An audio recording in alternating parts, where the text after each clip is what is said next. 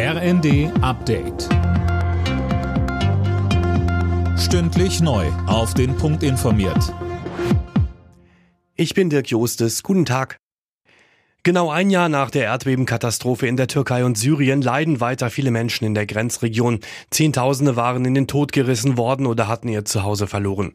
Weiter sind viele Hilfsorganisationen vor Ort, zum Beispiel der Dresdner Verein Arche Nova. Matthias Andersson von Arche Nova sagte uns.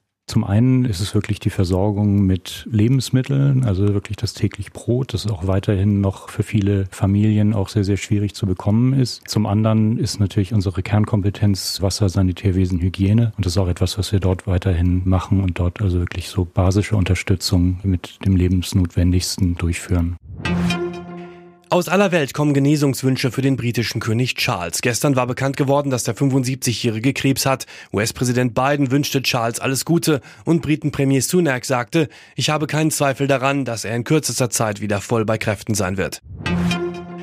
Die Bundesregierung will mit neuen Gaskraftwerken die Energieversorgung in Deutschland sichern. Das sorgt für unterschiedliche Reaktionen.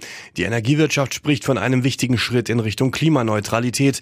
Für die CDU ist noch unklar, was die Pläne kosten. Und Claudia Kempfert vom Deutschen Institut für Wirtschaftsforschung forderte im ZDF einen stärkeren Ausbau der Erneuerbaren. Man verlängert hier die fossilen Geschäftsmodelle, insbesondere Gaskraftwerke, für die man ohnehin auch Förderungen hätte, wenn man sie denn fördern wollte.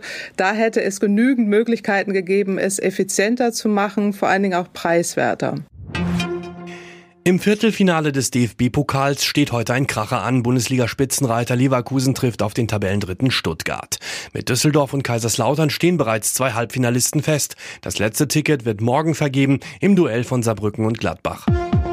Alle Nachrichten auf rnd.de